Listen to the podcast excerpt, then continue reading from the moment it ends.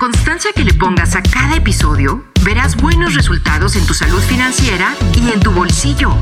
Vamos a empezar con la rutina de hoy. Mucha energía. Estamos a nada de que se acabe el año y muchos de nosotros vamos a buscar el papelito donde escribimos nuestras metas y objetivos ligados a las uvas navideñas o tragos de sidra. Vamos a abrir ese papelito doblado, que generalmente está en cuatro. Si lo encontramos, nos daremos cuenta que muchas de las cosas que nuestros yo de hace un año listamos, no las logramos. Y muchas de ellas, lamentablemente, son financieras. Esto muchas veces se debe a la falta del hábito al ahorro, la falta de organización y planeación de nuestros gastos, los gastos hormiga, las compras impulsivas que generan más deudas en nuestra tarjeta de crédito y por último, claro, la inestabilidad que hemos tenido todo este año y el año pasado gracias a la pandemia. La buena noticia es que cada inicio de año es un nuevo comienzo para aterrizar de mejor manera nuestras metas, priorizar las más relevantes y sobre todo ser realistas. Incluso si una meta es muy ambiciosa, podemos ir dando pasos constantes año con año y con el objetivo de construir y lograrla. Para este episodio me traje un buenazo que personalmente admiro mucho por la forma tan divertida de enseñarnos sobre finanzas personales. Les cuento quién es. Daniel es fundador de Cultura Financiera, una plataforma con casi medio millón de seguidores en México y Latinoamérica. Además, es uno de los creadores y organizadores de Moneyfest, el primer festival de finanzas personales en México. Bienvenido, Daniel. Qué emoción tenerte en el último episodio de este año. Muy bien, muchísimas gracias por la, invitación. Un gusto, gusto enorme estar por acá con ustedes, repetir además participación. Digo, ya hace, eh, platicábamos antes de entrar al aire que, que, hace ya, yo creo que como dos años, o sea, fue antes de la pandemia, ustedes imagínense, pero muchísimo gusto de estar acá, sobre todo porque es un momento clave en el año que puede determinar por completo la estabilidad del siguiente año y vamos a ponernos todavía más dramáticos, puede ser clave para definir la tranquilidad, bienestar y crecimiento del resto de nuestra vida. sí, no hay, no hay nunca que ver esto como algo pequeño, o sea, el, lo que hagamos o dejemos de hacer va a traer siempre un impacto en nuestra vida y creo que es importantísimo enfocarnos en esta ocasión en todo lo que sí podemos hacer. Claro, Dani. Y la verdad es que de frente tenemos, como tú bien dices, o sea, el resto de nuestra vida, pero al menos tenemos visualizado 365 días más para poder mejorar nuestras finanzas. Y en esto nos vamos a enfocar en este episodio. ¿Cómo hacemos que el 2022 sea todo lo bueno que deseamos que el 2021 fuera? Eh, mucha gente, ¿no? Como, como seguramente tú, tú has escuchado, pues soñamos con tener esta tranquilidad o paz financiera, este este estatus que, que Dave Ramsey, y lo tomé de tu, de tu Instagram, menciona que se logra aprendiendo a vivir con menos de lo que ganamos para que podamos pagar nuestras deudas e invertir nuestro dinero. A mí me encantó esta frase, ¿no? Que la publicaste en, en tu Instagram de, de cultura financiera. Entonces, tomando en cuenta esto, ¿cuáles serían y ahí ya entrando en materia, ¿cuáles serían estas tres metas financieras que debemos de tener para el 2022? Si, si pudieras resumirlas en tres. Perfecto, pues ahí te va, mira, está, digamos que está fácil decirlas, ¿eh? No, no vayan a decir ustedes, ay, este, qué, qué poco realista este, este señor, pero las tres grandes metas que todos deberíamos de, de perseguir y sobre todo comenzarlas a trabajar con la mayor anticipación posible, es decir, mientras más rápido comencemos, y parece obvio decirlo, pero créeme que a veces se nos olvida, mientras más rápido comencemos a trabajar en nuestras metas, mejores los resultados que vamos a obtener y en algunos casos mayor el tiempo que vamos a poder disfrutar esas metas. Es decirte un ejemplo rapidísimo, pues si quiero comprar una casa y estoy procrastinando el comenzar a ahorrar para el enganche, y me pasan 5, 6, 7, 10 años para, para empezar, pues ¿cuándo voy a poder disfrutar mi casa? Pues en, en, ese mismo, en ese mismo plazo, ¿no? Se va extendiendo el tiempo, se va convirtiendo más difícil, me voy haciendo de más compromisos financieros y, y entonces voy a tardar mucho más en disfrutar el obtener ese, esa meta, ese objetivo. Entonces, tres metas para no echar tanto rollo. La primera es la que nos deberíamos enfocar, fondo de ahorro para emergencias, fundamental.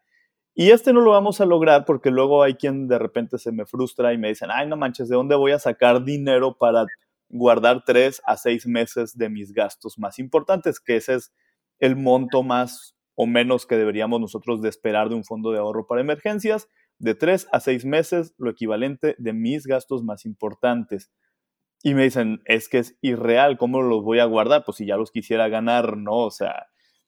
Y la cosa aquí es que, y debemos de estar muy conscientes de que no va a ocurrir de la noche a la mañana. Por eso, paso número uno es identificar a cuánto ascienden nuestros gastos, hacer un presupuesto, conocernos, que ese es una meta, un objetivo que no cuesta ni un peso hacer un presupuesto. Cuesta trabajo, pero no cuesta dinero. Identifico mis gastos, mis ingresos, mis salidas, mis deudas, mi todo, y en función a eso determino a cuánto asciende el fondo de ahorro para emergencias básico, mínimo, indispensable, que es el de tres meses. Y a partir de ahí determino en cuánto tiempo puedo formar ese fondo. No importa si me tardo seis meses en juntar el primer mes, está perfecto pero ya tengo un mes de respaldo para emergencias. Número, meta número dos o ahorro número dos, objetivos personales. Y aquí se subdivide en cosas de corto plazo, mediano plazo y largo plazo. De repente hay objetivos que parece que los vemos imposibles, súper lejanos, que no nos va a alcanzar nunca en la vida, pero realmente se han sentado a hacer un ejercicio ya con números, con su Excel, con su pluma, con su papel, con su calculadora, como gusten, para saber cuánto cuestan esas grandes metas, medianas metas o pequeñas metas que tienen pendientes, que son temas personales y va a depender de muchos factores. Si tengo familia, si no tengo familia, si quiero emprender, si quiero comprar una casa, un automóvil, viajar al otro lado del mundo, etcétera. Estas son metas personales, metas de vida que definitivamente necesitan orden, constancia y dinero para cumplirse. Y el objetivo número tres que también tenemos que arrancar, pero que si ya es el ahorro y la inversión para el retiro. El ahorro para emergencias me protege en el presente.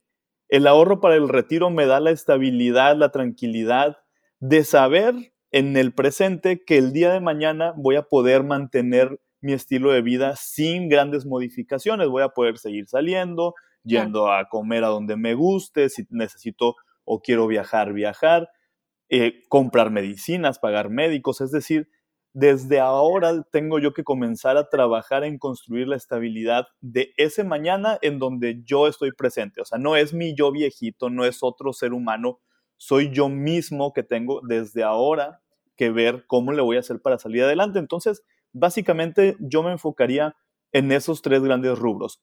Emergencias presentes, un fondo de ahorro, metas y objetivos de mediano eh, y largo plazo, corto plazo y el objetivo de más largo plazo de todos y que todos compartimos porque además por estadística muchos vamos a llegar a más de 65 años, por ahí en promedio 75, 80 años, ahorro para el retiro. Que, que este último pues genera mucha resistencia, ¿no? En general. O sea, creo que, y lo platicábamos en un episodio eh, anterior, eh, que, que, lo dedicamos justamente a ahorro para el retiro, porque como no, es, no lo vemos, como no lo podemos tocar, como no lo podemos sacar, ¿no? Como parte de este plan de, de ahorro retiro, no lo puedes sacar.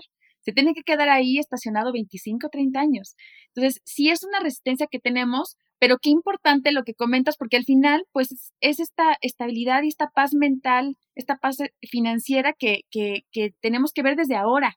Y sobre este fondo de emergencia que tú comentas, tenemos que tomar en cuenta los gastos que, tenemos mensualmente, ¿no? Es decir, la renta, la luz. Es correcto, es decir, aquellos que son indispensables para la vida y que además en caso de que yo necesite utilizar, por ejemplo, mi quincena, mi sueldo para cubrir una situación de emergencia, médica, que se me descompuso el automóvil y me urge utilizarlo y lo tengo que arreglar, etcétera, yo voy a poder justamente seguir pagando mis alimentos, voy a poder seguir pagando mi renta, mis servicios y probablemente también incluiría, dependiendo cada escenario, si hay deudas, también que puedan ir saliendo las deudas para que no se me vaya a hacer al rato una bola de nieve en contra. Por eso es bien importante que podamos identificar a cuánto ascienden esos gastos en la actualidad para que con base en eso determinemos una meta muy, muy clara. Es decir, la meta necesita tener tres características. Saber qué quiero,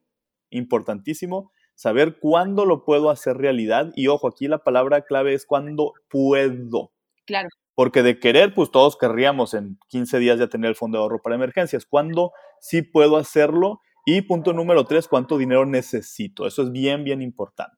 Exacto, ¿no? Que, que sea alcanzable, ¿no? Porque si no, si no es una meta alcanzable, pues nos vamos a frustrar, nada más, ¿no? Y entonces se va a quedar en ese papelito enrollado y tirado en la basura.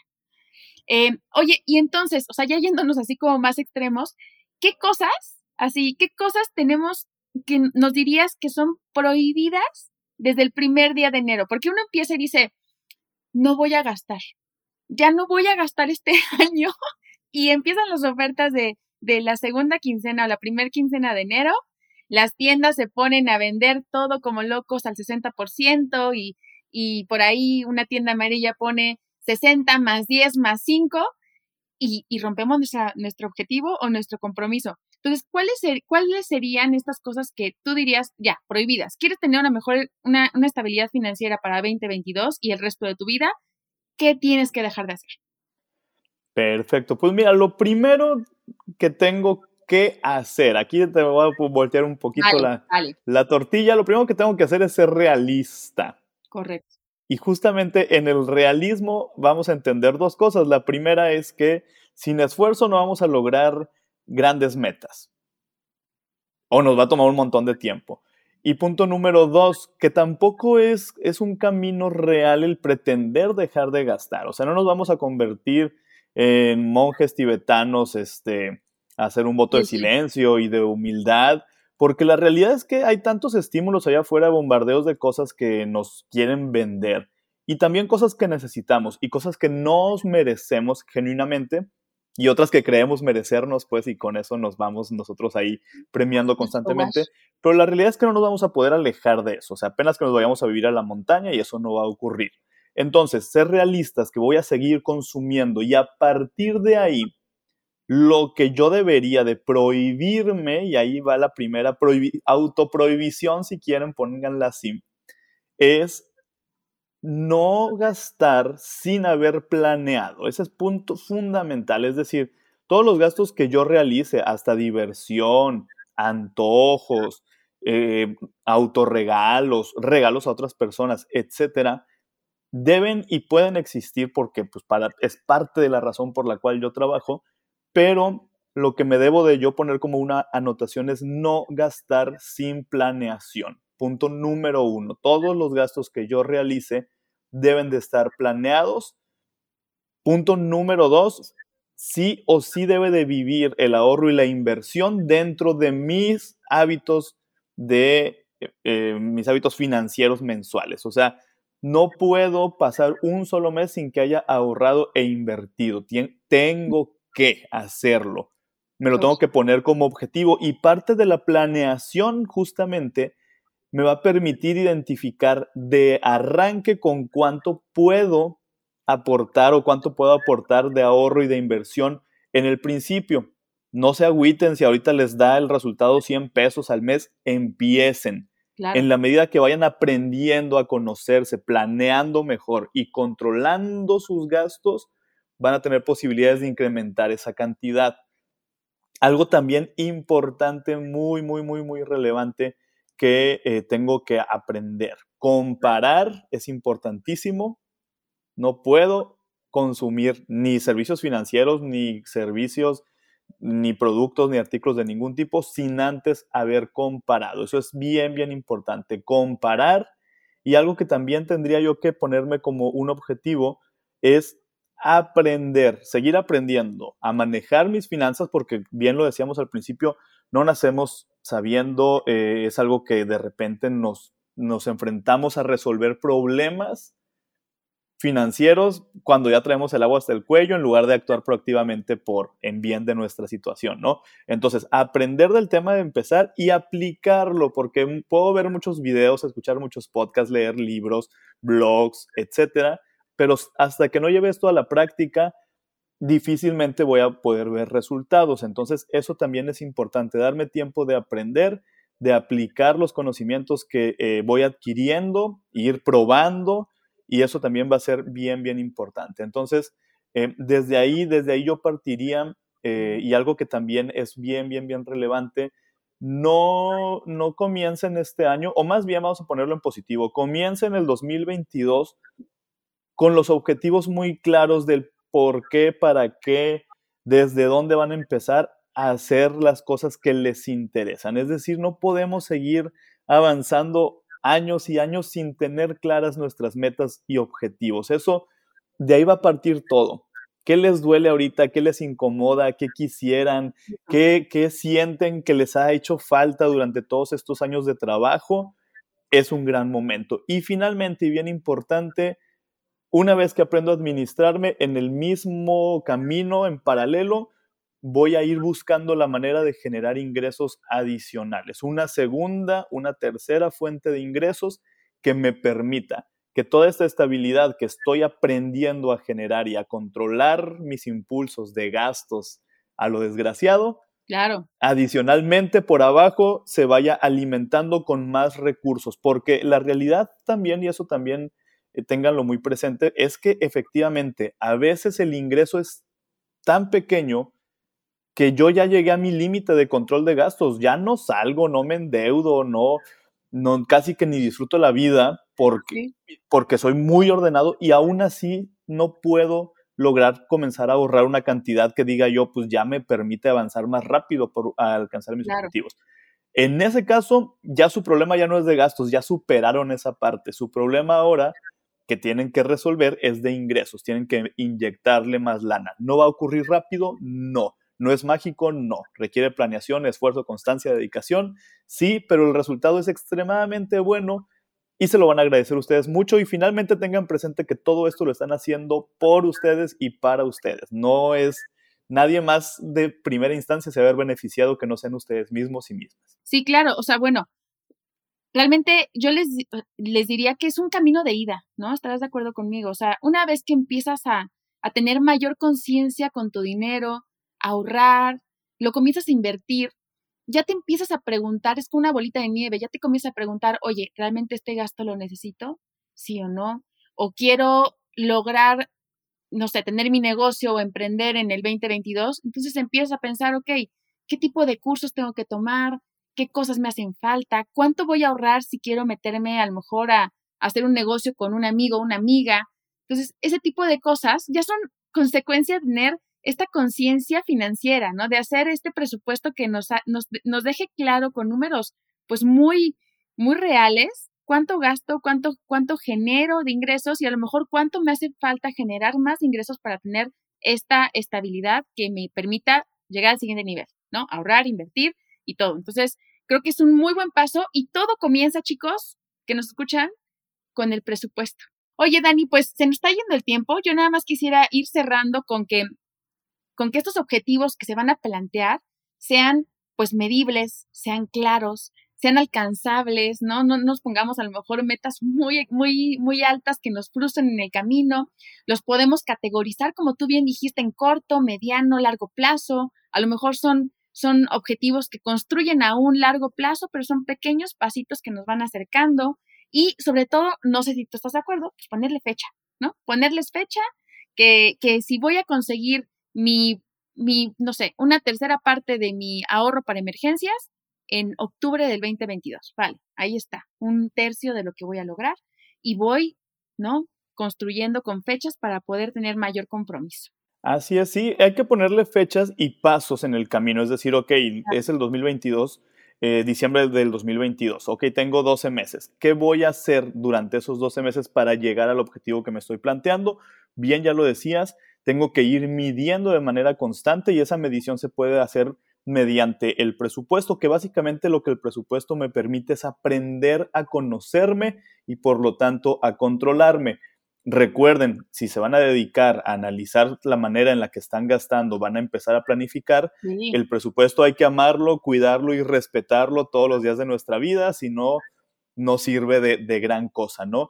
Y algo que también es importante tener presente es que definitivamente nos urge a todos, me incluyo, a aprender a planear nuestros gastos No, no hay que evitarlos, no hay que borrarlos de la faz de la tierra, porque eso, insisto, es, es irreal. Eventualmente regresamos a ellos y con más ganas. Hay que aprender a programarlos y a disfrutarlos.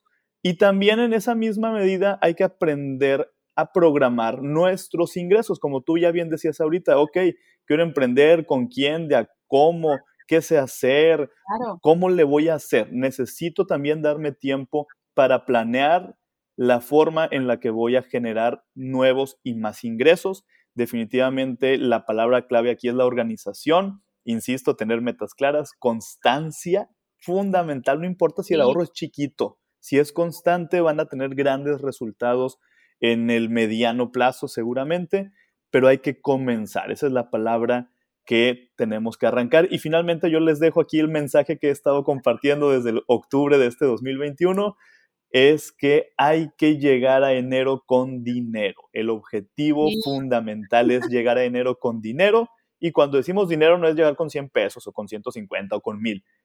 Llegar a enero con dinero significa llegar con estabilidad en todos los sentidos posibles relacionados al manejo de Milana. Así que yo con eso me despido. No, pues una muy buena frase, me la ganaste, porque creo que es esta sensación de tranquilidad que todos queremos tener. Así que con esto cerramos. Muchísimas gracias, Daniel. Me encantó conversar contigo el día de hoy. Eh, chicos, sigan entrenando. Este es el último episodio del año, así que, pues, tóquenlo varias veces para que puedan eh, resolver todas las dudas y escríbanme qué les pareció. Si quieren que traigamos otra vez a Dani para que hablamos de otro tema, díganmelo y nos vemos el, más bien, nos escuchamos el 7 de enero. Que tengan increíbles fiestas, disfruten. Un abrazo. Llegamos al final del entrenamiento de hoy. Repite esta rutina para mejorar tus resultados. Para ser miembro del gimnasio, suscríbete ahora. Si quieres más intensidad, regístrate a nuestra comunidad de entrenamiento en Facebook, gimnasio.financiero podcast.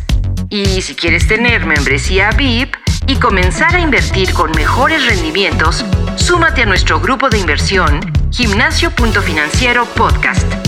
Pide tu pase de acceso en recepción con gimnasio arroba cubofinanciero.com.